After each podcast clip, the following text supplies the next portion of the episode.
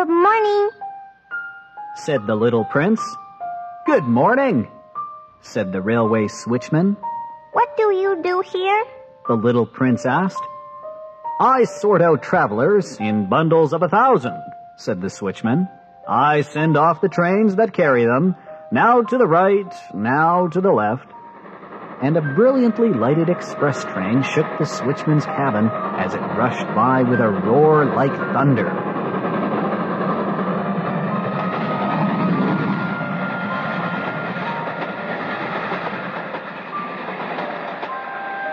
They are in a great hurry.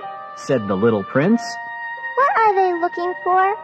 Not even the locomotive engineer knows that, said the switchman. And a second brilliantly lighted express thundered by in the opposite direction.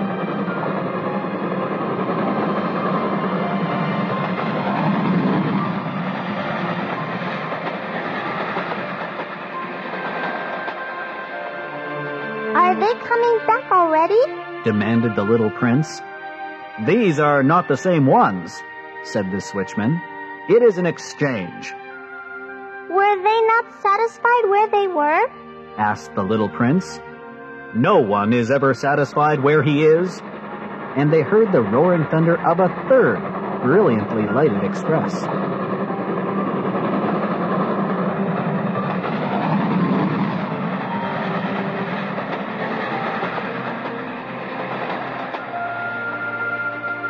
Are they pursuing the first travelers? demanded the little prince. They are pursuing nothing at all, said the switchman. They are asleep in there, or if they are not asleep, they are yawning. Only the children are flattening their noses against the window panes, Only the children know what they are looking for. said the little prince. They devote their time to a rag doll and it becomes very important to them.